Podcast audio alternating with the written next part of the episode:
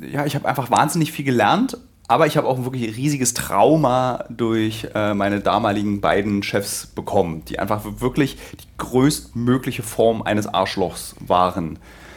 Von missgünstig, hässlich, beleidigend, irgendwie mich darüber, sich darüber lustig machen, dass ich aus dem Osten komme. Also man dachte wirklich so, Alter, wo bin ich denn hier gelandet? Und damals war das aber noch so, dass man das hinnahm, mm. so äh, irgendwie so homophobe Beleidigungen, ähm, irgendwie so, also so, so Witze machen darüber, dass irgendwie mein Opa Widerstandskämpfer war. Also wirklich furchtbarste Arbeitsumstände. Mm.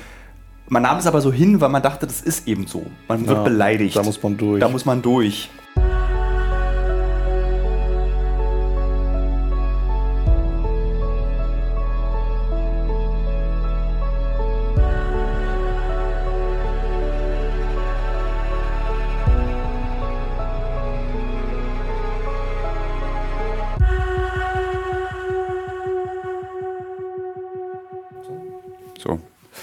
Läuft schon, so wie dieser tolle Podcast heißt von Hannes, unserem Buchhalter.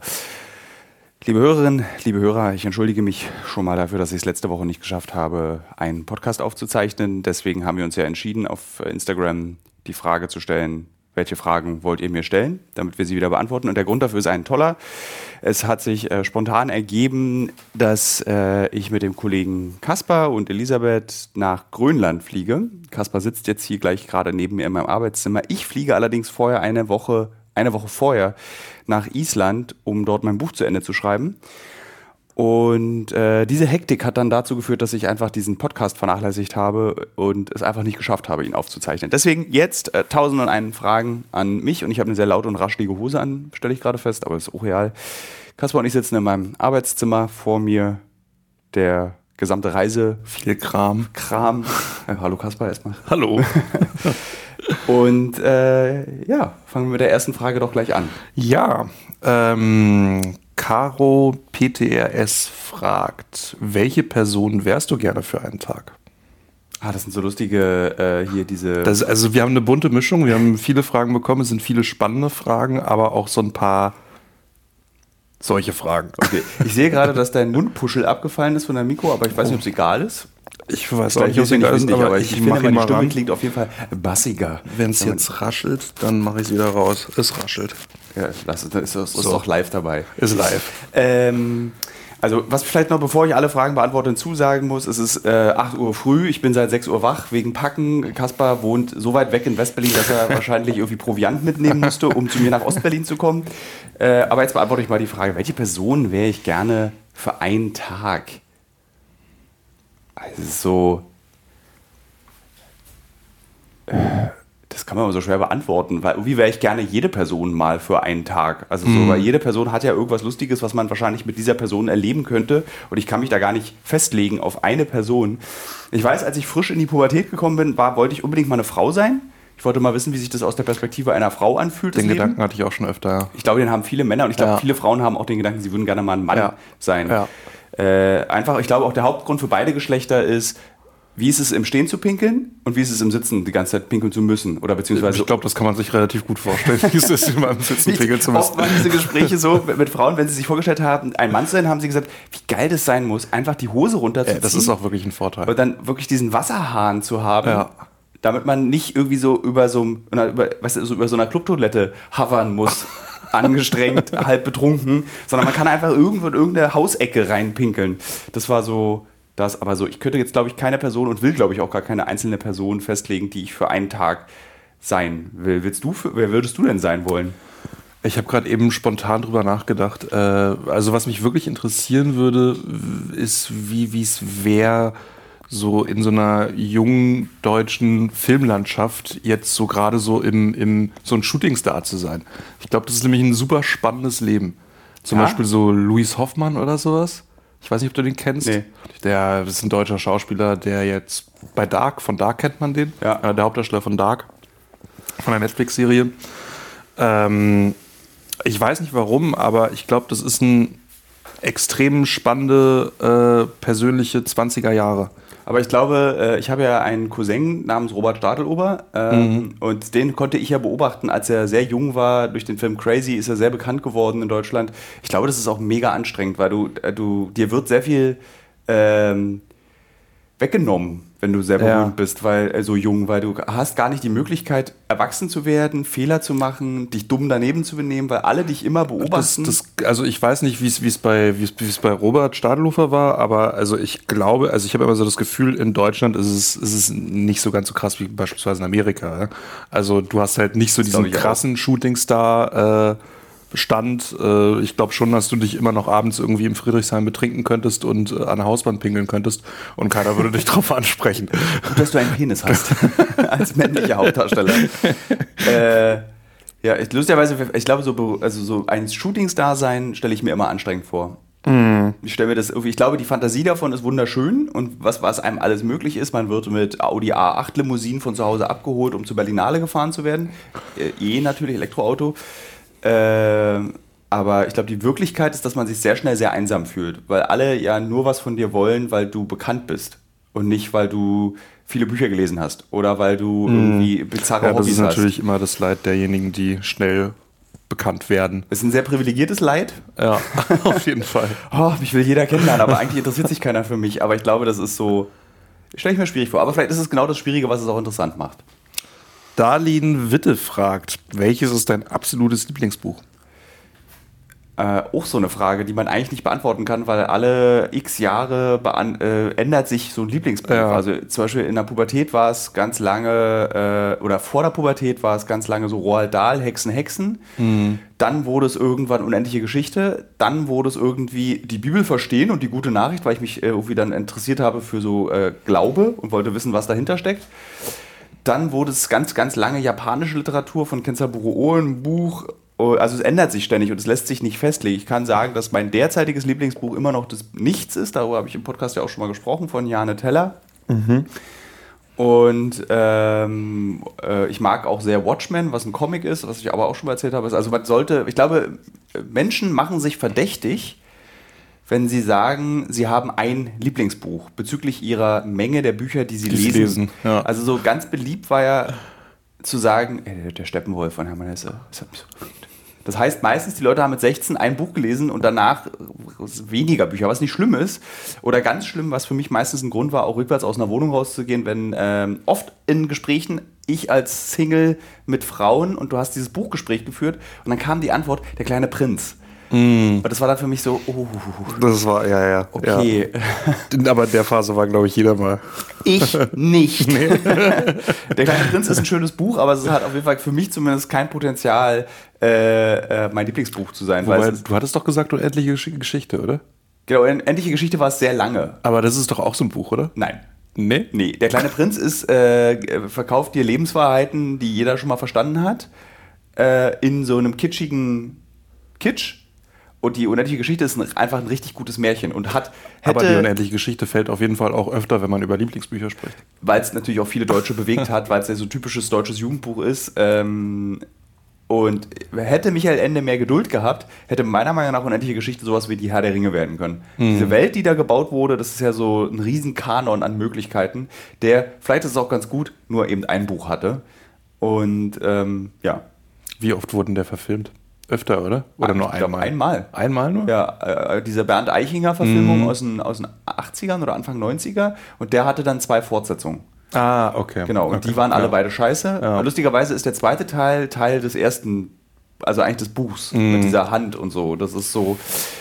Ja, aber ich würde, also es, ich, pff, ich sehe gerade hier, ich gucke gerade in mein Bücherregal, da zum Beispiel sind da sehr, da ist, ich habe immer so, mein Bücherregal ist organisiert nach, was habe ich? Mir ist direkt Hitler ins Auge gestoßen. Ja, das ist ein toller, das ist ein toller japanischer Ani äh, Manga äh, über Hitler. Also es ist die Biografie von Hitler als Manga. Krass. Das ist richtig gut, weil das ist eine Perspektive auf Hitler, die man so gar nicht kennt. Ja. So, das ist völlig, also wie, wie ist, wenn jemand als Japan hat ja sowieso so eine, hm, sagen wir mal, perverse Liebe zum Führer. Und äh, wenn, aber das Buch zum Beispiel ist ganz toll, weil der Autor des Mangas ist ähm, Pazifist, weil er sein Bein verloren hat im Pazifikkrieg, also im Zweiten Weltkrieg auf asiatischer Seite. Und schreibt halt dieses Buch so aus einer krass perspekt pazifistischen Perspektive und eben dieses zeigt eben Hitler als ewig enttäuschten, der immer zu schwach war und eben diese ganze Wut und dieser ganze Tod entstanden ist aus dieser persönlichen Enttäuschung. Das fand ich eine sehr, sehr schöne und auch als Manga eben mhm. äh, interessante Art. Das, oder zum Beispiel hier ist daneben ein Buch, was ich letztes Jahr gelesen habe, ganz toll fand. Junji Ito ist ein, auch ein Manga-Zeichner, der so mhm. ganz unheimliche Mangas zeichnet und der hat äh, das Leben eines ähm, Schriftstellers aus Japan als Manga umgesetzt. Also ein Roman, den er geschrieben hat, No Longer Human, mhm. also ich bin nicht länger menschlich, mhm. äh, ist ein Buch von diesem Autor, der hat sich dann umgebracht nach dem Buch und dieses Buch hat er biografisch vermischt. Ganz tolles Buch, ganz toller Manga, kann ich sehr empfehlen. Ja, also können wir jetzt eigentlich einen Podcast dazu machen, weil wenn ich jetzt über jedes einzelne Buch hier in diesem Regal. Es gab eine Frage, die habe ich jetzt nicht mit aufgenommen, aber ob du auch Mangas liest und die Frage ist damit, ist damit beantwortet. Ja. Also ich lese, ich habe früher sehr viel Mangas gelesen, also so Akira und Ghost in the Shell, also die Klassiker ja. der 90er und 80er und habe dann ewig lange keine Comics mehr gelesen, habe dann irgendwann wieder angefangen, Comics zu lesen, weil ich festgestellt habe, dass ich mich manchmal nicht auf Bücher konzentrieren kann und dann lese ich doch lieber einen Comic und da mhm. lese ich sehr gerne Mangas. Also Junji Ito, sehr zu empfehlen, purer Horror, selten was gelesen, was mich beim während des Lesens gefürchtet hat. Also diese Mangas mhm. machen einem Angst während des Lesens. Also kann ich empfehlen. Ja. Okay. Dann haben wir gleich zwei Fragen mit einer Klappe beantwortet. Haben wir gleich Frage, ja. zwei Fragen beantwortet, genau. Ähm, Spooky Steph fragt, was war die schrägste Bestimmung, die ihr bei den Reisen in Corona-Zeiten einhalten musstest, musstet? Interessante Frage. Ich glaube jetzt gerade, was uns erwartet in Island, finde ich schon ziemlich schräg. Also wenn ihr nachkommt, dass ihr nicht das äh, nicht den Flughafen verlassen oder nicht das Quarantänehotel verlassen genau. dürft, obwohl wir uns innerhalb der EU bzw. des Schengen-Raums bewegen, was bedeutet, dass letztendlich niemand kontrollieren kann, ob ihr wirklich in diesem Hotel geblieben seid. Ja. So, das ist das Und dass wir das schräg. auch müssen, trotz, ob, obwohl wir alle doppelt geimpft, getestet ja. etc. sind. Ähm, ich glaube, was ich wirklich schräg fand, war nicht die, diesen, diese Corona-Regelung in Syrien dass du an der syrischen, also die, die Kontrollen an der syrischen Grenze waren so, wie ich sie mir an der deutschen Grenze gewünscht hätte. Nämlich jeder verdammte Besucher muss einen PCR-Test machen. Und man muss sich das folgendermaßen vorstellen: Der Grenzübergang Syrien-Irak, Fisch Kabur heißt der, ist recht staubig. Man hat also eine trockene Nase und einen trockenen Rachen. Und dieser PCR-Test wird, ich würde sagen, mit einer gewissen, dieser Abstrich Brutalität unternommen. Wenn man, wenn man so als Mitarbeiter, also man muss sich das so vorstellen, so wie Grenzbeamte Pässe stempeln. so hat dieser Mann die Nasen unseres Teams und auch meine Nase äh, abgestrichen. Also es war so, dass man sehr stark würgend äh, an diesem in, in, unter freiem Himmel bei 50 Grad einen Abstrich macht. Das war schon eine sehr bizarre Situation bezüglich Corona. Ja, bei so einer Trockenheit muss man auch ja. irgendwie was rausbekommen. Ja, also so trockene Popel wurden dann als Abstrichmasse benutzt. Ähm, wir kommen zu einer meiner absoluten Lieblingsfragen. Äh, die wird schnell beantwortet sein. Äh, LSBI 0711 fragt, würdest du lieber gegen 100 Enten großen Pferde oder gegen ein Pferde oder gegen eine Pferdegroße Ente kämpfen? Die Frage habe ich, als ich die bekommen habe, auch gesehen und habe mich gefragt, das kommt mir irgendwie bekannt vor. Ich glaube, das ist irgendwie so eine Frage, die schon anderen Menschen gestellt wurde. Und ich habe mir lange Gedanken gemacht. Ich habe mein Buch unterbrochen, um die Antwort auf diese Frage zu finden.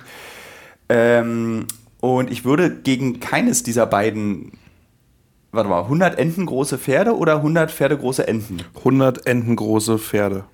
Ähm, also ganz, ganz kleine Pferde. Ich würde versuchen, ähm, ach, das ist ganz schwer. Also, ich glaube, ich würde weder gegen die kleinen Pferde noch gegen die riesige Ente kämpfen. Ich würde beides mal versuchen, eins, oder eine, eine Ente, wir fangen wir mit der großen Ente an, die zu zähmen, um auf ihr zu reiten. Auf ihr zu reiten. Also eigentlich, um ehrlich zu sein, auch um auf ihr zu reisen. Also eine pferdegroße Ente könnte mich auf jeden Fall tragen Stimmt. Und ich könnte dann damit überall hinfliegen. Und wie geil wäre das bitte, wenn ich nicht mehr irgendwie mit öffentlichen Verkehrsmitteln oder mit dem Auto fahren müsste, um irgendwo hinzukommen, sondern einfach auf dem Rücken einer riesigen, ist es ein Erpel oder ist es eine, eine Ente? Ja, da steht Ente. Dann also ist es eine Ente, schade. Ente ich finde Erpel natürlich schöner. Stell dir vor, du fliegst mit so einem Erpel durch die Gegend. Ähm, Stark. Die große Frage, die man sich dabei natürlich stellen muss, ist, äh, wo kriege ich den ganzen Entenschnodder her? Also die muss ja irgendwas essen. Also mhm. muss ich dann irgendwie alle Brandenburger Seen abschöpfen damit ich diese Ente füttern kann. Wie ernähren kannst. Und wie viel kackt diese Ente? Und wie groß sind diese ist das, was rauskommt. Ja, das sind riesige Flatschen. Also das ist schon eher so eine Downsize, weil es gibt ja bei Pferden diese so Kacksäcke, die man hinten so ranhängt am Po, Mhm. wenn die dann so irgendwie durch die Stadt laufen und damit die dann direkt da reinscheißen. Äh, hm, lustiger Simpsons-Witz, äh, ist hier jemand, der reinscheißt. Äh, ähm, aber das geht ja bei Enten nicht, das ist ja so flüssig. Also was, was müsste, würde meine Flugente, meine riesige Flugente dann eine Windel tragen? Gibt es Entenwindeln? Also so weit habe ich dann schon gedacht. So, wie, wie sieht es aus? Wo sind die Eingänge für die Füße für diese Ente? Wie kriege ich die an diesen riesigen äh, Watschelfüßen vorbei? Ist es so eine Klebwindel? Also so, das war die große Schwierigkeit. Und diese kleinen Pferde natürlich. Also einer meiner größten Wünsche ist es ja natürlich ein katzengroßes, also ich meine, stell dir vor, ein entengroßes Pferd. Das würde immer auf meinem Schoß liegen und ich könnte es streicheln und es würde so ganz kleine Äpfelchen essen und es würde auch ganz, ganz kleine äh, ähm, äh, hier Pferdeäpfel machen. Die so ganz niedliche, kleine, Wieso, wieso Hasenköttel? ja, so Hasenköttel. Also ich glaube, von der, von der Pflegeleichter sind Enten große Pferde. Aber davon 100 Stück. Die anderen 99 würde ich verschenken.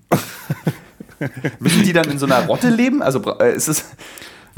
Ja, die Frage ist unpräzise formuliert. Man muss es, also, oder man muss da so die Bedingungen festlegen. Also, wenn die in einer Rotte leben müssten, dann würde ich sie wahrscheinlich nach Brandenburg bringen, so ein kleines Gehege, und dann durften die da leben. Und manchmal würde ich eins zum Streicheln rausnehmen aus, diesem, äh, aus, der, aus dem Gehege.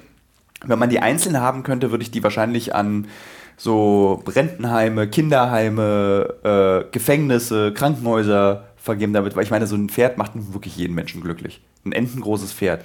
Ein wiehern großes die Pferd eigentlich? würde mich auch glücklich machen, obwohl ich ja kein Pferdefreund bin. Aber äh, wenn die Enten groß wären, das wäre schon süß. Äh, ich verstehe diesen Satz im Übrigen. Ich bin kein Pferde, Pferdefreund sehr gut. Ich finde Pferde wirklich angsteinflößend. Ja, ja, die sind, die sind mir irgendwie suspekt.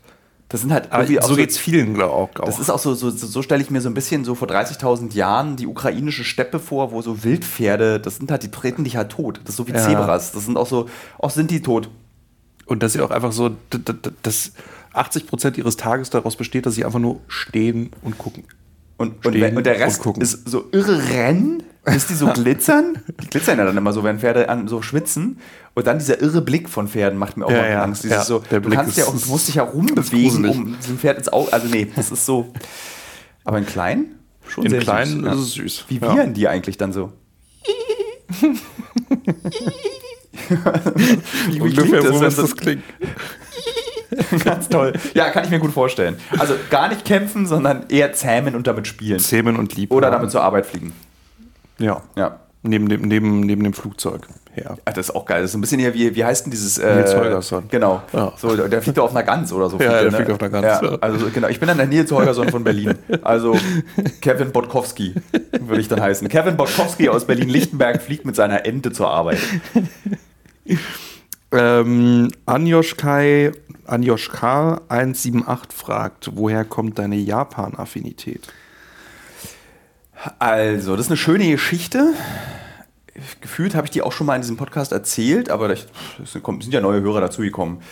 Ähm, und zwar, ich habe, bin in einer Familie aufgewachsen, in der sehr viel gelesen wurde, bedingt dadurch, dass mein Vater Literatur- und Kulturwissenschaftler ist und meine Mutter ist Buchhändlerin. Als mein pubertären Widerstand habe ich mich nicht entschieden, Drogen zu nehmen, sondern ich habe zu meinen Eltern gesagt, ich lese nicht mehr. Ihr könnt mich mal, ihr könnt mich mal, ihr könnt mir mal einen Buckel runterrutschen, ich höre auf, Bücher zu lesen. Habe dann angefangen, sehr viele Comics zu lesen. Erstaunlicherweise habe ich gerade äh, mein, ähm, ein neues Bücherregal mir gekauft und meine Comicsammlung ist in diesem alten Bücherregal gewesen und bin durch meine, ich habe echt noch meine ganzen Comics von 1990 bis 98, was irgendwie lustig ist, sehr viele Simpsons-Comics auf jeden Fall, Spawn, habe nur noch Comics gelesen, nur noch lustige Taschenbücher, die ich leider nicht mehr habe. Ähm, und meine Eltern hat es sehr, äh, sagen wir mal, traurig gemacht, dass ich aufgehört habe zu lesen, weil sie das immer sehr schön fanden. Es wurde auch in meiner Familie sehr lange vorgelesen.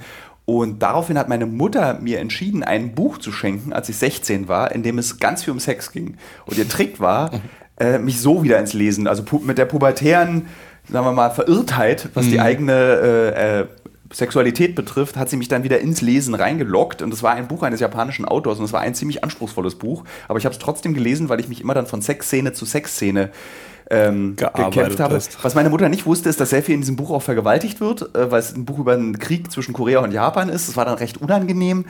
Ähm, es gab aber auch schöne Sexszenen in diesem Buch. Und es ging um so eine Gruppe von Jugendlichen, die in einem Dorf leben, wo alle Erwachsenen verschwunden sind plötzlich. Und das fand ich total cool. Und dieses Buch hat mir unabhängig also erstaunlicherweise der, der, Effekt, den dieses Buch auf mich hatte, war nicht Mensch mega Sex-Szenen, sondern die Art und Weise, wie Natur und Situationen beschrieben wurden in diesem Buch, hat mich krass fasziniert. Also so mhm. bis heute, wenn man japanische Bücher übersetzt liest, hast du so, und das nennt sich so magischer Realismus. Und der bekannteste Vertreter diesen, dieses magischen Realismus ist Haruki Murakami, den ja sehr, sehr viele in Europa auch kennen. Das ist einer der bekanntesten japanischen Autoren. Ähm, dieses, dass du liest eine Szene, du liest eine Naturbeschreibung und irgendwie schwingt da immer irgendwas mit.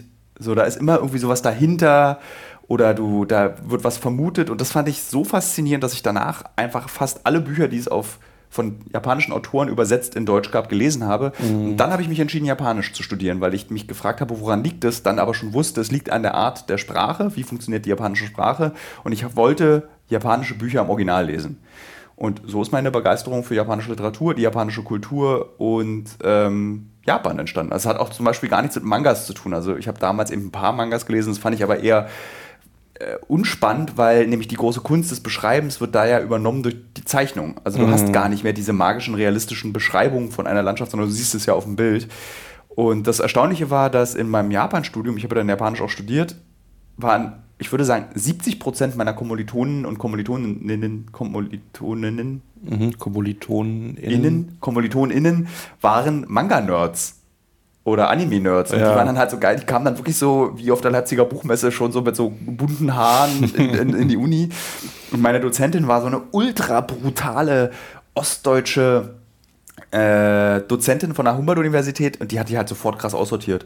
Da war dann so die erste Aufgabe, das war richtig krass, die erste Woche, du musstest innerhalb von einer Woche das japanische Alphabet auswendig lernen. Und das sind zweimal um die 50 Schriftzeichen. Mhm. Also über 100 Schriftzeichen, die du verstehen musstest, wann man sie benutzt und du musstest sie zeichnen können. Und das hat eine Woche hat sie uns dafür Zeit gegeben und wer das nicht geschafft hat, ist rausgeflogen. Also es wurden schon in der ersten Woche, glaube ich, 60 Prozent ausgesiebt. Ich, alter Streber, der ich nie in meinem Leben war, in diesem Studium aber schon, habe im Sommerkurs schon dieses Alphabet auswendig gelernt, weil ich ah, so clever. rein wollte und dann konnte ich so, easy, Hiragana, Katakana, kann ich. Äh, und deswegen bin ich da weitergekommen. Aber so begründet sich auf jeden Fall meine Leidenschaft für Japan. Und kannst du jetzt noch Bücher im Original lesen? Nein, Japanisch? ich konnte auch nie Bücher im Original lesen. Äh, das, soweit hat es nicht gereicht, ähm, weil das ist ja so, Studieren ist ja so theoretisch. Also wir hatten sehr viel mhm. Sprachunterricht. Also ich hatte ein Jahr lang jede, jeden Tag acht Stunden Japanisch. Und ich, wir haben im Büro vor kurzem ähm, haben wir meine alten Japanisch-Vokabelhefte gefunden und ich war so, Echt? ja, ich war so beeindruckt, Alter, so viele hier, also Kanji, also es gibt Kanjis sind diese Schriftzeichen, diese mhm. ursprünglich chinesischen Schriftzeichen, die man auch aus China kennt. Und davon konnte ich mal so 400, was mega viel ist. Und ich konnte mhm. die Vokabeln und sowas wie, ähm, das, also, so, das habe ich mal gelernt, so Wörter wie äh, irgendwie so ähm, Telefonwählscheibe.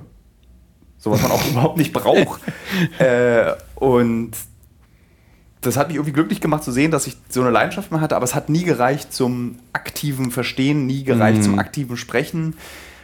Was ich aber kann, ist, wenn ich jetzt noch in Japan bin, ich kann viele Schilder, äh, viele Wegweiser, ja. das kann ich ja. alles noch lesen. Ja. Findest dich zurecht. Ich finde mich zurecht. Ich kann auch noch so grob ein kleines, also ich kann kein Gespräch führen, aber ich kann nach was fragen und kann die Antwort verstehen einigermaßen.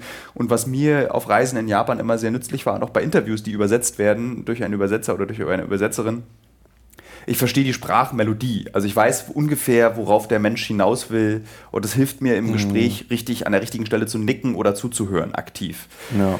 Und ja, das ist übrig geblieben. Und mein große, ich bereue das bis heute, dass ich einfach diese Sprache nie so perfektioniert habe, dass ich sie richtig sprechen kann. Aber unser Buchhalter Hannes, der mhm. am Anfang dieses Podcasts schon mal kam, mit dem, den habe ich ja im Studium kennengelernt. Also Hannes arbeitet bei uns deswegen, weil wir Freunde geworden sind im Studium und weil er ein so toller Buchhalter ist. Ähm, und der hat es wirklich viel, viel länger studiert als ich, kann auch viel, viel besser Japanisch als ich, aber kann auch nicht so wirklich diese Sprache so benutzen. Mhm. Also der könnte, der kann zwar noch mehr reden als ich. Also ich kann mich erinnern, ich war mit Hannes zum ersten Mal in Japan und wir waren beide besoffen in einem Club und haben auf Japanisch mit Menschen geredet. Und ich kann mich erinnern, mein Gespräch war, welchen Beruf machst du? Wie alt bist du? Wo kommst du her? Und Hannes hat sich darüber unterhalten, dass äh, Michael Jackson möglicherweise ein Pädophiler ist. Und das fand ich, Michael Jackson, oh, Pädophilo. Das fand ich total faszinierend. Diese, da konnte man den Unterschied erkennen auf jeden Fall. Äh, also war nämlich in der Zeit, als gerade diese großen Gerichtsverhandlungen waren, das war glaube ich so Anfang 2000, 2000, das war für die Recherche für das sexistische Buch kann mich noch erinnern. Ah, ja. Da Ja. war ich in Japan Ja. zum ersten Mal in meinem Leben mit Hannes äh, auf Recherche und wir waren halt in einem Club und ich brauchte halt so Clubszenen und Mhm. wollte wissen, was gibt eine, eine, ich betone nochmal für alle Hörerinnen und Hörer, dieses Buch ist ein Roman. Es gibt eine fiktive Szene in diesem Buch, die in einem Club spielt und äh, diesen Clubabend habe ich dafür benutzt. Ja, und Hannes hat, diese, Hannes hat sich eben über äh, Pädophile unterhalten. Das fand ich krass. ich hätte gerne einen Gin Tonic. Gin Tonic, Kudasai. Und hast du irgendwie Ambitionen, das nochmal zu wieder. reviven? Immer wieder, aber es, äh, ich schaff's nicht. Ja. Es ist ja. einfach, ich habe dafür keine Zeit. einfach Also, Zeit, Ja, ich. brauchst einfach sehr viel Zeit dafür und äh, Durch reicht, es reicht irgendwie mit ähm, Menschen, die mir was bedeuten, in Japan zu sein, Mhm. Menschen, die mir sehr viel bedeuten, in Japan zu sein und dann vor denen so mit Jap Japanisch, keine Ahnung, im Kino eine äh, ne Kinokarte kaufen oder irgendwie Churros, was sehr gerne im Kino Mhm. gegessen wird in Japan. Echt? Ja, Mexikanisch ja, Churros? und die schmecken auch richtig gut. Es Witzig. gibt da so regenbogenfarbene Churros. Schmeckt köstlich. Und das ist auch wirklich, also da an diese Churros, an so Kino, das sind dann auch so besondere Erinnerungen, wenn man dann auf Japanisch das bestellt und dann einen amerikanischen Film guckt. Mit lauter Japanern. Das ist einfach toll. Dieser Baba fragt, kannst du im Urlaub eigentlich noch runterkommen bei allem, was du auf der Welt siehst?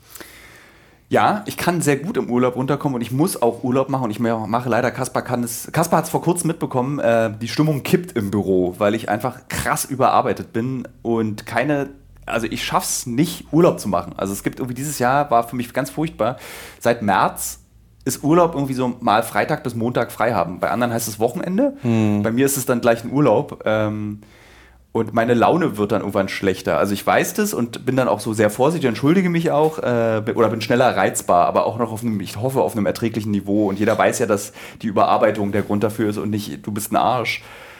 Ähm, und ich brauche tatsächlich auch Urlaub und komme auch runter und mache dann als Urlaub den wirklich schlimmsten Urlaub, den man sich vorstellen kann. Ich liege auf dem Rücken und lese Bücher. Ich möchte kein Abenteuer, ich möchte mich nicht unterhalten, ich möchte nichts konsumieren, ich möchte nur lesen. Und ich glaube, Leute, die mir auf Instagram folgen, erkennen immer genau daran, wann ich Urlaub mache, weil dann, also ich lese relativ viel, so zwischen 30 und 50 Bücher im Jahr. Und im Urlaub schaffe ich dann meistens aber auch 20 Bücher. Es sind dann, weil ich einfach dann so am Stück einfach im Kopf eines fremden Menschen sein möchte und nicht in meinem eigenen Kopf. Und das ist für mich Urlaub. Und ich möchte auch nichts erleben. Ich möchte kein Backpacking mehr machen. Das habe ich alles früher erledigt. Haken hinterreicht. Äh, ich möchte wirklich nach oben gucken und nach vorne. Das reicht mir. Also ich komme gut runter und ich brauche auch bald wirklich großen Urlaub. Also ich habe jetzt, jetzt schon, ich muss eigentlich den ganzen Januar frei machen, weil was ich komisch finde und du als Mitarbeiter und Kollege in dieser Firma, dadurch, dass alles super schwer ist mit Drehen durch Corona, dass alles total durcheinander ist. Äh, aber trotzdem waren wir viel unterwegs dieses Jahr und das ist irgendwie, jetzt kommt noch Grönland und äh, vielleicht fahren wir auch noch nach El Salvador. Ähm, Ja, also es wurde auf jeden Fall viel gedreht. ja. Ja. Aber es kommen so wenig Filme.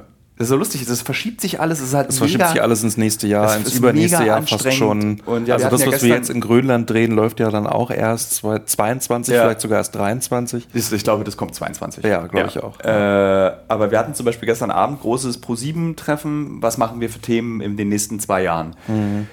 Und das ist so krass, da redest du halt so über Zeiträume, weil du weißt, also weil wir ja mittlerweile auch diese großen investigativen Filme machen und man redet über diese Themen und das, du weißt einfach, das dauert halt ewig. So, das Mhm. wird einfach sehr lange dauern, bis dieser Film kommt. Und dann hast du im Gegensatz zu früher, also die erste Staffel Uncovered, das war so, von März bis Oktober wird gedreht und der Rest der Zeit wird nachgedacht.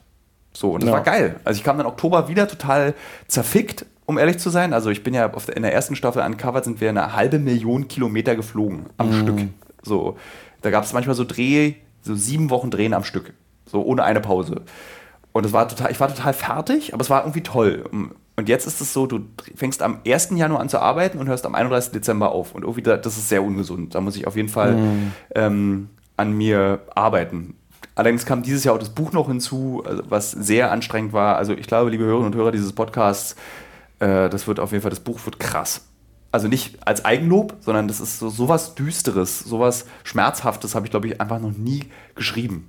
Das ist, da gibt es auch, also ich weiß nicht, ob die Leute sowas dann wollen, aber ich wollte mich auch nicht verstellen. Also ich hatte auch gar keine Lust, irgendwie was Heiteres zu schreiben oder so, sondern Mhm. einfach so, einfach wie ist die Welt gerade? So wie nehme ich sie wahr? Und für die, die nicht so gerne lesen und die für die, die noch äh, den kleinen Prinzen als Lieblingsbuch haben, äh, es wird auch ein Hörbuch geben. Es wird ein Hörbuch Es wird ein Hörbuch geben. Ich wollte ja in diesem Podcast ein Kapitel vorlesen, habe Mhm. dann den Verlag gefragt, darf ich ein Kapitel vorlesen? Äh, naja, Wir haben da noch was vor. es wird ein Hörbuch geben, muss es denn sein? Und ich werde die aber nochmal überreden, dass man so als Teaser in diesem Podcast nochmal ein Buch vorliest. Und sprichst du das selber ein? Oder Der Verlag möchte, dass ich es selber einspreche. Äh, ich, lustigerweise übe ich ja gerade mit den Kolumnen, ohne zu wissen, dass es eine Übung war. Ähm, ich bin, bin jetzt schon eher ein Schnellvorleser. Also das Buch ist dann relativ schnell durch, schon in 40 Minuten. knackig einmal durchgezogen. Ende. Gut, dass man auf Spotify diese 0,5 Geschwindigkeitsoption hat. Ja. ähm, und ja, mal gucken. So, aber ich werde, glaube ich, trotzdem was einfach vorlesen. So, so, wie so. Ja, was war eigentlich die Frage? Die habe ich schon vergessen.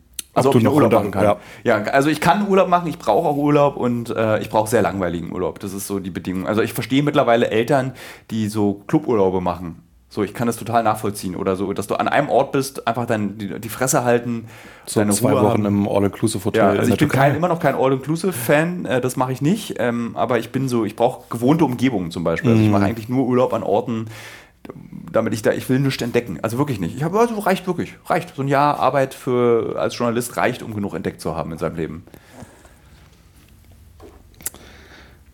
Ähm.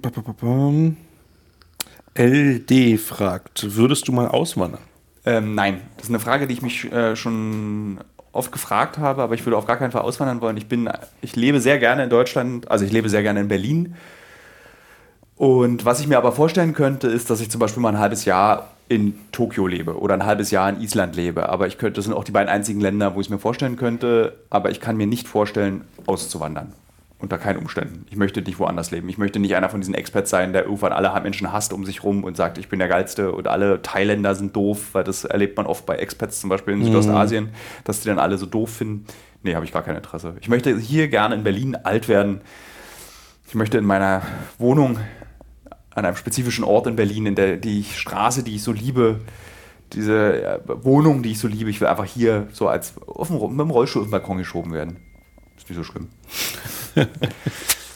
Ist sie denn rollstuhlgerecht, die Wohnung? Äh, ich mache sie ja gerade rollstuhlgerecht, schon mal als Vorbereitung in 40 Jahren. Aber sie ist auf jeden Fall rollstuhlgerecht. Es gibt eine Rampe unten, die Treppe komme ich hoch. Und es gibt einen Fahrstuhl. Und es gibt einen Fahrstuhl, ja. Ja. Dann steht dem jetzt nichts mehr im Wege. Hier alt zu werden. Geiler, über, geiler äh, wirklich ein ganz eleganter Übergang zur nächsten Frage. Dann steht dem Rollstuhlfahren ja nichts mehr im Wege. Nächste Frage.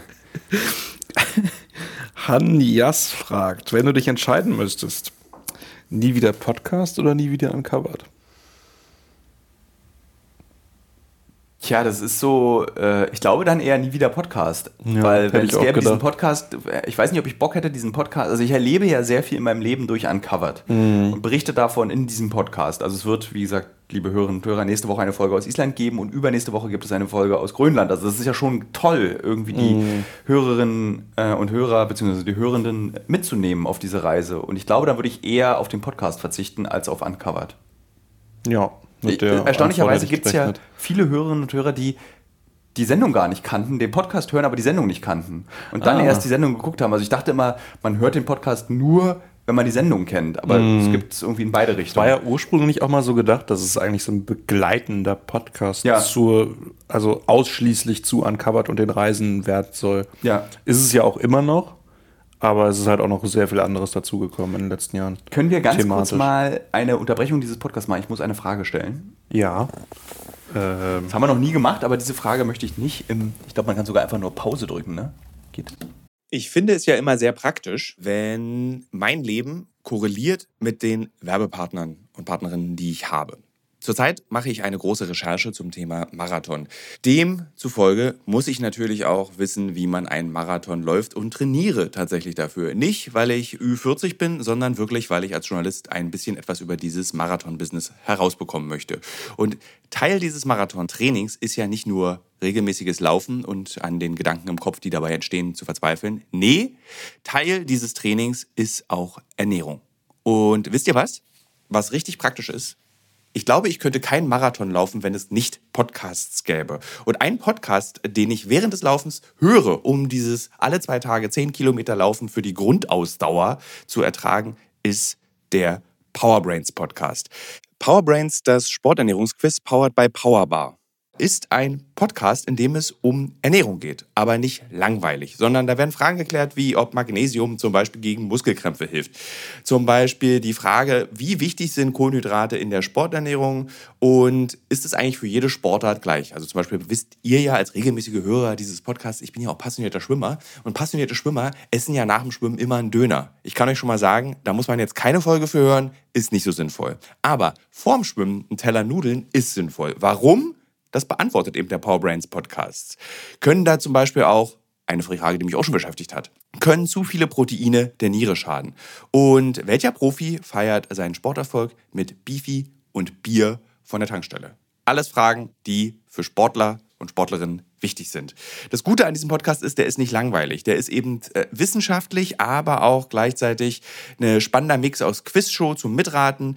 Dazu gibt es Interviews, Anekdoten und sehr aufschlussreiche Wissensvermittlungen mit Host Danny Herzog. Bis zum 14.03. gab es folgende Gäste. Der Ironman-Gewinner und Triathlet Sebastian Kienle, Legende Joey Kelly, TikTok-Fitnessstar Joe Wünsche und andere Gäste aus der Staffel sind René Adler, Otto Bulletproof, Jonas Deichmann, Imke Salander, Maren Schiller, die ich im Übrigen auch für die Recherche treffe, und viele mehr. Jeden zweiten Donnerstag erscheint eine Folge und ihr könnt es auch als Videopodcast gucken auf dem Powerbar YouTube-Kanal. Ja, ich würde sagen, wenn ich es beim Laufen höre, könnt ihr es auch beim Laufen hören oder wenn ihr die Innenseite eines Backofen reinigt oder wenn ihr Staubsaugt oder wenn ihr ähm, lange Pendelstrecken mit der U-Bahn habt, Straßenbahn oder im Auto. Egal. Es ist ein guter Weg, um die Zeit zu vertreiben. Es ist ein guter Weg, etwas über den eigenen Körper zu lernen. Jetzt läuft es weiter. Ja. Sehr gut.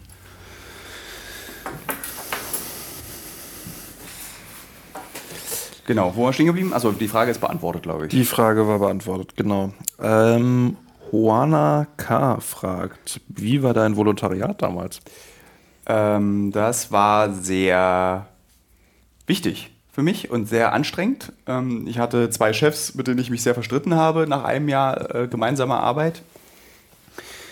Und das erste Jahr war aber sehr toll. Also ich habe einfach wirklich wahnsinnig viel gelernt. Ich habe gelernt, irgendwie unter Druck extrem schnell, extrem viel schreiben zu müssen ähm, und habe so einfach redaktionelle Abläufe. Es war irgendwie ein Heft, was alle, ich glaube, alle, also zehn Hefte pro Jahr sind erschienen von diesem Videospielmagazin G.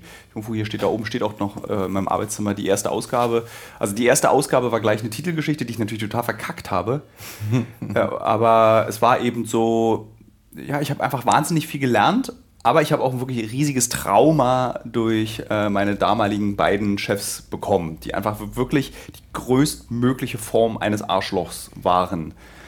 Von missgünstig, hässlich, beleidigend, irgendwie mich darüber, sich darüber lustig machen, dass ich aus dem Osten komme. Also man dachte wirklich so, Alter, wo bin ich denn hier gelandet?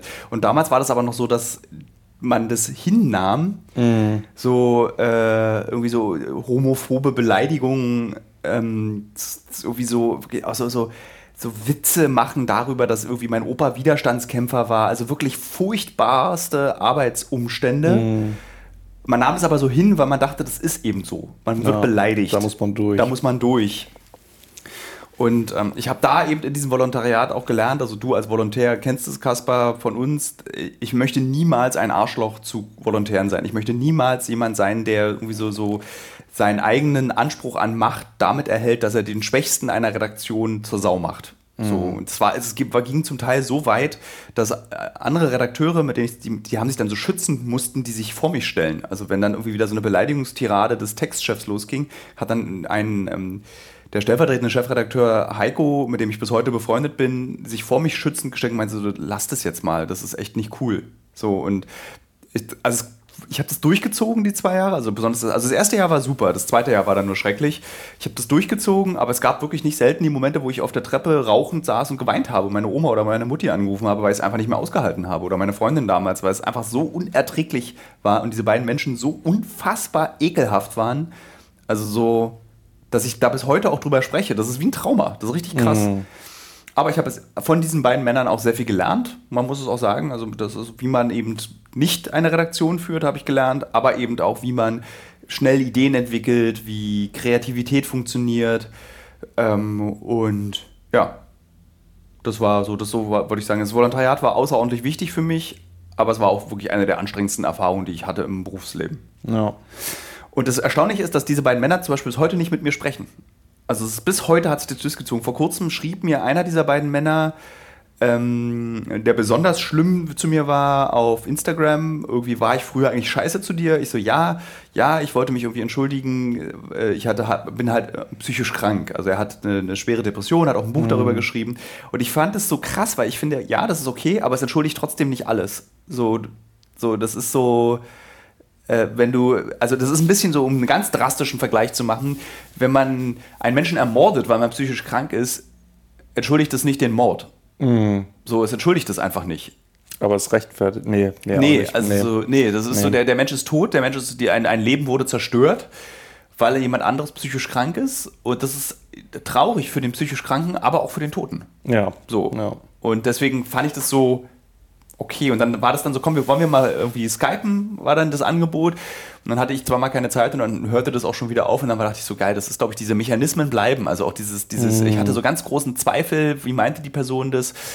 Und der andere arbeitet mittlerweile bei Spiegel Online und den habe ich irgendwann mal auf irgendeiner Veranstaltung getroffen und das war so frostig, diese Begrüßung. Ich dachte, was ist denn los? Ich weiß bis heute nicht, was da passiert ist. Also so, ich bin und war eine nervige Person, das weiß ich, aber das rechtfertigt nicht dieses wirklich.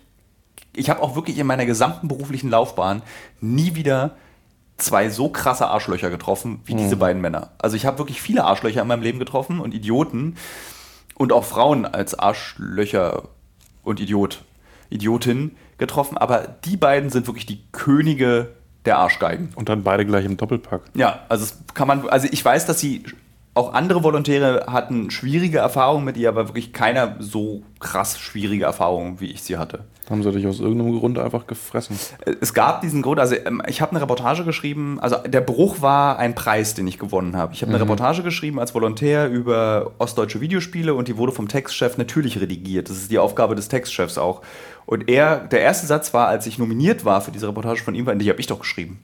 Also nicht, hm. ich freue mich für dich, dass du eine Auszeichnung bekommst, das haben wir ja zusammen toll hinbekommen, sondern einfach eine Beleidigung. Dann habe ich diesen Preis gewonnen für diese Reportage und dann seitdem war es eigentlich scheiße. Hm. Ja. Also mein Volontariat war interessant, sagen wir es mal so. Scheint meins ein bisschen es harmonischer auf, ja, es ist auf jeden Fall harmonischer. Also so wie, was ist das neue Motto unserer Firma? Menschlich stimmt's. Menschlich stimmt's, genau. Ähm, interessante Frage von Dennis Mause. Tipps und Verhaltensregeln im Schwimmbad. Zum Beispiel gegen Atemwegsreizungen oder auch untereinander im Schwimmbad. Also ich hatte noch nie eine Atemwegsreizung im Schwimmbad. Ich weiß nicht, War was mir auch neu. Ich äh, also ich weiß, dass Chlor macht schon die Atemwege gereizt, mhm. aber ich, dann gibt es den Tipp, es gibt sehr viele moderne Schwimmbäder, die ihre, ihr Wasser mit Ozon reinigen. Also das, mhm. zum Beispiel das Velodrom reinigt sein Wasser mit Ozon, also dann hast du nicht mehr diesen Chlor-Sache, aber wenn du schon anfängst zu husten, wenn du in ein Schwimmbad gehst wegen des Chlorgases, solltest du einfach auch schnell wieder rausgehen und die Feuerwehr anrufen. das sollte nicht so sein. Und wenn es stark nach Chlor riecht, weiß man, das Wasser ist extrem dreckig. Ja. Also umso stärker es nach Chlor riecht, umso dreckiger ja. ist das Wasser. Ja. Aber dann würde ich auch nicht ins Wasser gehen. Allerdings, das Chlor macht ja seine Arbeit. Und ähm, Regeln, ja, es ist schwierig. Es gibt äh, international ungeschriebene Schwimmregeln, aber es hält sich kaum einer dran. Also links überholen, mm. dann bitte auf der Schnellschwimmerbahn schnell schwimmen und nicht Rücken schwimmen. Auf der Rentnerbahn bitte wirklich auch nur langsam schwimmen. Nicht vom Beckenrand springen. Nicht vom Beckenrand springen, das machen natürlich alle sehr gerne, aber das, das ist okay. Aber zum Beispiel, was ich wichtig finde, ist bitte Po waschen, bevor man ins Wasser kommt, weil einer der Gründe, warum es nach Chlor riecht, sind diese Verkotungen Ah. im Chlor. Das ist der Fachbegriff im Übrigen dafür. Gott. Verkotung des Wassers. Ich habe mich mal mit einem Ich kann nie wieder schwimmen gehen. ich habe mal mit einem Mann gesprochen, der äh, in Berlin die, äh, die Berliner Bäderbetriebe so als oberster Sicherheitschef und der war mal auf einer Party und dann hat er erzählt, ich bin der oberste Sicherheitschef von den Berliner Bäderbetrieben und da meinte ich so, äh, ist es wichtig, sich wirklich zu duschen? Gründlich. Und er so, ja, weil die Verkotung nimmt sonst zu. So, ähm, äh, was gibt es für Regeln? Ich bin ein großer Freund der Badekappe, weil ich diese, ich nenne es immer die Haarkoralle, das sind so Korall, also Haarbüschel mit Pflaster vermengt. Das finde ich schon unangenehm und sonst nett sein. Also, aber ich finde, im Schwimmbad sind alle immer sehr nett. Also es gibt immer so, ich habe immer, ich kenne so einen älteren Herrn, der bei mir immer im Velodrom mitschwimmt, der ist einmal über mich rüber geschwommen, weil ich zu langsam für ihn war und hat mich dann irgendwie am Beckenrand beleidigt. Und dann habe ich zu ihm gesagt, na gut, wenn ich so alt wäre wie Sie, müsste ich auch schneller schwimmen, weil das Leben auch bald vorbei ist. Ähm, ich war wütend. Ja. ähm, und dann hat er gelacht und dann habe ich gelacht und dann haben wir, standen wir beide danach noch nackt geduscht zusammen. Ja. Zufälligerweise. Also es war jetzt nicht so, dass wir uns zum Nacktduschen verabredet haben und dann In äh, fünf Minuten dann? Das ist aber so, jeder Konflikt, der im Schwimmbad ausgetragen wird, der endet unter der Dusche, weil wenn man dann irgendwie mit seinem schrumpeligen Duschpenis dann da steht und sich Shampoo borgt, dann ist es okay. Dann sind wir alle gleich. Ja. Nur ach, das passt. Die Kolumne, die ich gleich vorlesen werde im Anschluss dieser, äh, die, im Anschluss dieses Podcasts, die dreht sich ums Schwimmen. Ja. Weil ich gestern früh schwimmen war und schnell noch eine Kolumne schreiben musste und dann habe hab ich gedacht, ach, dann schreibe ich doch einfach nochmal schnell über meinen Velodrombesuch. Ich wollte mir jetzt übrigens angewöhnen, einmal in der Woche schwimmen zu gehen, weil ich, das habe ich dir ja schon erzählt, ich habe festgestellt, dass ich 500 Meter von meiner Wohnung entfernt ein Schwimmbad habe. Ja. Und äh, war jetzt einmal da, war total angefixt, habe jetzt gesagt, okay, ich ziehe das durch. Habe auch einen Kollegen, mit dem ich durch, das durchziehe. Und dann habe ich mir jetzt ja ein neues Tattoo stechen lassen und habe vollkommen vergessen, dass du mit dem Scheißding einfach sechs Wochen lang nicht baden gehen kannst. Warum? Weißt du, weil es ja eine offene Wunde ist im Prinzip. Die Sechs halt erstmal abheilen muss. Ja, also das heißt so zwischen drei und sechs Wochen. Ich mache zweieinhalb bis drei draus. Ja, wenn man schwimmen geht direkt äh, mit, seinem Tattoo, dann hat man so ein schönes, so ein, wie So ein meins, ausgewaschenes. so ein ausgewaschenes, so einmal durchgespült mit Chlor. Ähm, ja, Ja, sehr ich schön. Aber du weißt, ne, die Schwimmregel ist, einmal ist kein Mal, zweimal ist Erhalt, dreimal ist Verbesserung. Wöchentlich. Ja. Einmal Okay. ist kein Mal, zweimal ist Leistungserhalt, dreimal ist Verbesserung. Okay. Naja, ich hatte auch überlegt, zweimal die Woche schon Ich würde zweimal die Woche gehen und irgendwann machst du es automatisch dreimal, weil du besser werden willst. Ja. Aber ich suche mir natürlich immer schon die Tage raus, wo es 3,50 kostet. Da- So als Pfennigfuchser ist das auch richtig. Ja. Ich gehe aber auch meistens, ich gehe ja in der Mittagspause oft schwimmen. im Gibt es eigentlich so, so, so Abokarten? Ja, es gibt aber die lohnen sich nicht, weil es die nur für 5,50 gibt. Und dann gehe ich gehe auch oft bei 3,50 Ja. schwimmen und dann verlierst du 2 Euro. Ja. So, und Ja. äh, Das macht wenig Sinn. das sehe ich nicht ein. Das sehe ich auch nicht ein. Okay, gerade wenn die Verkotung zunimmt. Das, das, wird der Titel, das wird der Titel dieses Podcasts. Die Verkotung 1001, nimmt zu. Gerade wenn die Verkotung zunimmt. Ähm, Laudia Ude Liebert fragt. Das ist immer so das Tolle an diesen, an diesen Fragefolgen. Es gibt immer so krasse Themenbrüche. Dein Lieblingsbrettspiel. Mein Lieblingsbrettspiel. Ja. Ist ein bisschen wie bei Büchern. Ändert sich natürlich auch immer wieder, ähm, aber wahrscheinlich mein häufigst, mein Lieblingsbrettspiel ist zurzeit Size, also das englische Wort für Sichel. Das ist so ein 4x4, das ist so eine, so eine Strategiespiele sind das. Super nerdig. Ich höre auch an der Stelle jetzt darüber, höre auf, darüber zu reden. Schluss. Äh, Wie spät ist es eigentlich? Weil ich muss nämlich um 9.30 Uhr Ähm, muss zum Flughafen. Das ist, Es ah, ist ja, 9 Uhr. 9. 9 Uhr 9. Dann machen wir noch zwei, drei Fragen und dann lese ich Es vor. sind jetzt noch fünf Fragen. Schaffen wir nicht. Machen wir noch. Schaffen wir nicht. Machen wir, Okay, warte, ich suche wir können mal gucken, wie lange laufen wir denn schon? Siehst du es? Fuff- 58, ja. Kommen wir, machen wir eine Frage noch und dann lese ich die Kolumne vor. Okay, ähm, dann suche ich mir jetzt mal die schönste aus. Nee, es werden zwei Fragen, weil die letzte muss ich stellen. Ähm, gibt es Orte, die du noch nicht bereist hast, aber gerne hin möchtest? Welche und warum? fragt Utkat, Ukat 0412. Ja, es gibt Orte, die ich noch nicht bereist habe, aber unbedingt sehen möchte. Also insgesamt war ich in 101 Land. Ähm, es gibt also noch 90 Länder ungefähr oder 95 Länder, die ich noch nicht gesehen habe, aber das ist auch für mich keine wichtige Zahl. Ich habe alle Länder der Welt gesehen. Das sind eher Regionen, Orte, bestimmte Personen, die ich treffen möchte. Und ähm, ich habe eigentlich noch ein großes, nee, also ich habe eigentlich ganz viele, ich könnte, also, also ein Land, was ich seit ich 16 bin sehen möchte, weil nämlich ich Anton Tschechow gelesen habe. Mit 16 oder 17, Sachalin heißt das Buch. Und der, der ist es zwar damals eine Strafkolonie. Ähm, und dort hat er dann als Arzt gearbeitet eben und ein Buch über Sachalin geschrieben. Und ich würde gerne mal nach Sachalin. Und Sachalin ist eine Insel, die liegt nördlich von Japan. Also es ist eine Insel direkt über Japan und sie gehört zu Russland, war eben Sperrgebiet ganz lange bis in die 90er rein, ich glaube sogar bis in die 2000er rein, militärisches Sperrgebiet. Und da gibt es eine Eisenbahn, die einmal um diese Insel fährt und darauf habe ich irgendwie Bock. Einfach, mhm. ich würde gerne mal Sachalin sehen. Das ist so ein Ort. Und mit der Eisenbahn um die Insel fahren. Einmal mit der Eisenbahn um die Insel fahren, da gibt es keine Hotels, nüscht, da gibt es eine kleine Stadt, Yuzhnosh Sachalin heißt die, glaube ich. Da gibt es so drei Hotels und den Rest musst du dann, wenn du willst, irgendwie bei Leuten schlafen oder mit so Zelt. Und dann habe ich gelesen, dass wenn du dort zeltest, musst du Klingeldraht um dein Zelt aufstellen, weil es da Bären gibt, die einfach zu dir kommen. So. Wie groß ist die Insel? In Fußballfeldern bitte? sie ist äh, 6 Milliarden Fußball. Sie ist recht groß. Also ich würde fast sagen, sie ist so ein bisschen wie die nördlichste Insel Hokkaido etwas länger gestreckt. Mm, also, also so groß. Ist schon eine sehr große Insel. Also das ist schon, also es fährt halt ein Zug rum. Ja. So, also ist schon eine recht große Insel. Okay, letzte Frage, wichtigste Frage. Anka Becker fragt, wann kommt wieder ein Podcast mit Michael Menzel? Ähm, ich habe vor kurzem Michael Menzel ist in diesem Podcast so selten zurzeit, weil er so selten für mich arbeitet, weil er kaum Zeit hat. Denn Michael Menzel ist jetzt äh, ein äh, Meister-Regietalent unter Streamern geworden. Also wenn ihr Und er ist ein Meme geworden, habe ich gesehen. Ähm, so ein Instagram-Meme. Ja, ja, stimmt, der hat mit so einer Brille drauf. Also Menzel arbeitet zum Beispiel für Knossi und macht diese Sido Grillcamp, Fischcamp, Fischcamp Livestreams als Regisseur und also Live-Regie. Und das macht er so gut, dass er da einfach keine Zeit mehr für uns hat.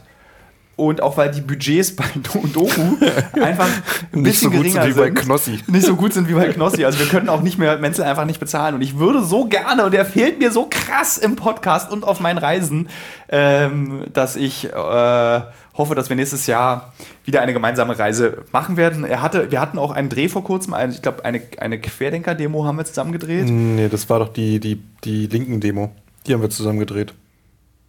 Nee. Achso, stimmt, das ist ewig her. Nee, wir hatten vor kurzem noch mal einen Querdenker-Demo-Dreh. Ja. Ah, okay. Er, er war der Kameramann von einem der äh, hier, wie heißt er? Aktivist-Mann-Videos.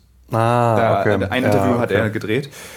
Und da haben wir viel darüber geredet, wie viel Spaß wir auf dieser Demo hatten und dass es einfach uns fehlt, zusammen zu drehen. Und er meinte, wenn wir nächstes Jahr wieder was Gefährliches machen, ist er dabei. So, er, so. Weil äh, ja. Menzel gehört ja zu den Kameraleuten, die Erfahrung in gefährlichen Ländern haben. Deswegen wäre das äh, ja eine Option. Also Menzel kommt wieder, aber er hat einfach weniger Zeit und Schuld ist Menzel. Punkt. Punkt. Die Welt ist nämlich in 1 und 0 einzuteilen. Schuld hat immer nur Schuld Menzel. Hat Menzel. Ja. Jetzt bitte auf die Instagram-Seite für mich der Menzel gehen und Hasskommentare ja, schreiben. Hasskommentare, bitte. du Arschloch, komm wieder in den Podcast. ja.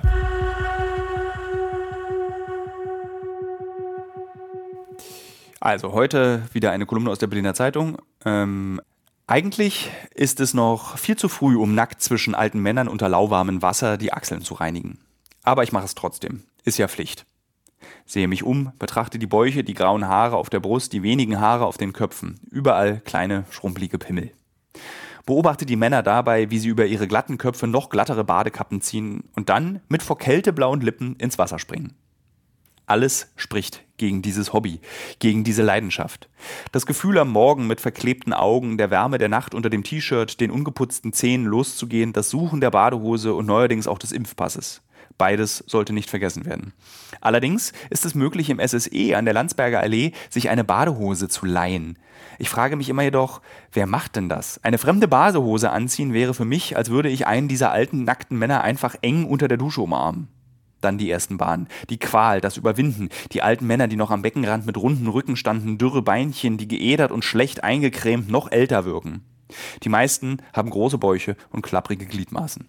Und Badehosen aus der DDR an. Aber dann, im Wasser, kann ich sie beobachten. Am Land so unbeholfen wie Walrobben sind sie im Wasser bewegliche Figürchen, die zügig Brust schwimmen, manche kraulen, einige schwimmen Rücken. Sie sind lebendig und das zu beobachten gibt mir Sicherheit. Oft sage ich zu meinem Schwimmfreund Nikolai, das werden wir irgendwann sein. Und er nickt dann, ja, auch alte Menschen dürfen schwimmen, sagt er.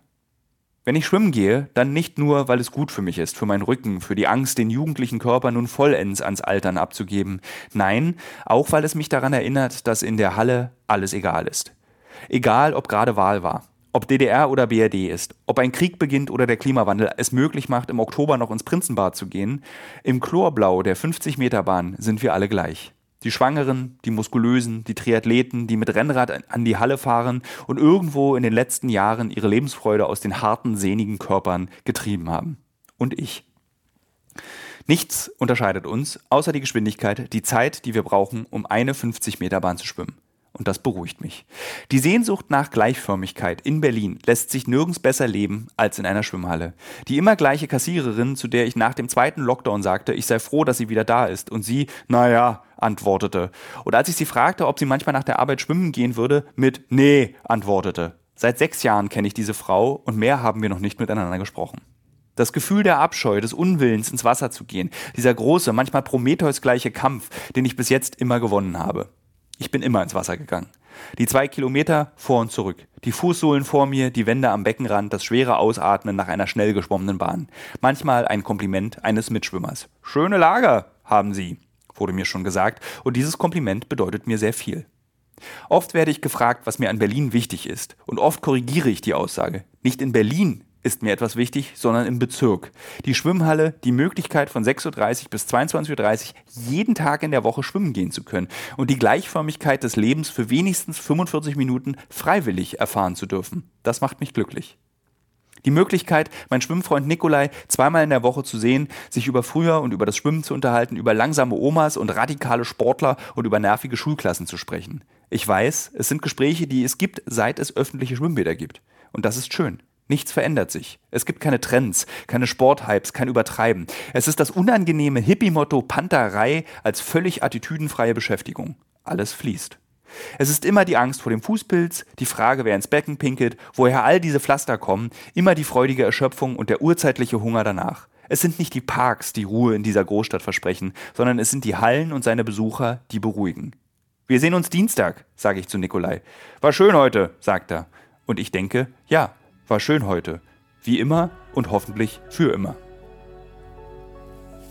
Vielen Dank, liebe Hörerinnen und Hörer. Die nächste Folge kommt mit Andreas Richter, weltberühmter DJ, bester Freund und Island-Reisepartner. Nächste Woche aus Island. Wir werden dabei wieder nackt sein bei der Aufzeichnung des Podcasts, das weiß ich, also freut euch. Tschüss.